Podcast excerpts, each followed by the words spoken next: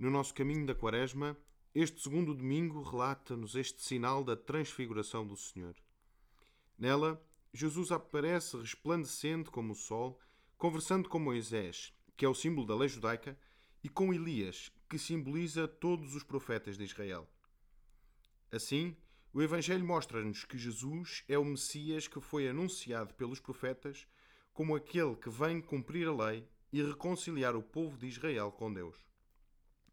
Diante deste acontecimento espetacular, os discípulos são apanhados de surpresa e, como nos diz o Evangelho, ficam como que aterrorizados.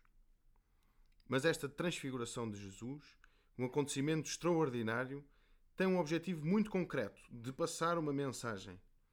Este é o meu filho muito amado. Escutai-o. Esta mensagem que se ouve vinda do céu vem lembrar-nos que é o próprio Deus que veio ao mundo desceu à nossa terra para nos salvar. Mas Jesus não veio só para aquele tempo. Ele vem também hoje à nossa vida e muitas vezes através de acontecimentos que nos confundem, que nos desinstalam ou nos fazem perder o pé. Estes acontecimentos, mas também pessoas e palavras que escutamos, fazem-nos pensar e pôr em perspectiva a nossa vida.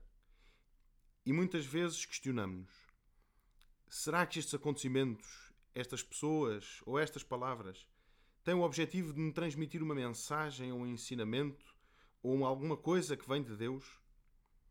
E quantas vezes ficamos focados apenas nos acontecimentos, nas relações, naquela palavra que me marcou e deixamos de lado a mensagem que o Senhor nos quer passar por meio dessas pessoas, desses acontecimentos ou dessas palavras?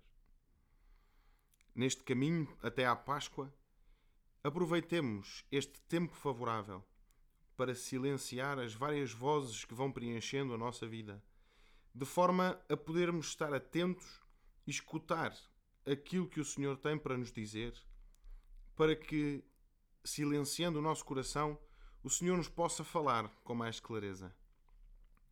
Façamos este exercício ao longo desta quaresma, para que, chegados à Páscoa da Ressurreição, sejamos como os discípulos e diante do túmulo vazio, sejamos capazes de reconhecer esse acontecimento extraordinário da ressurreição do Senhor, para que também nesse domingo onde celebramos a ressurreição do Senhor, ele possa vir até nós e dizer-nos, como aos discípulos naquele dia: A paz esteja convosco, assim como o Pai me enviou, também eu vos envio a vós.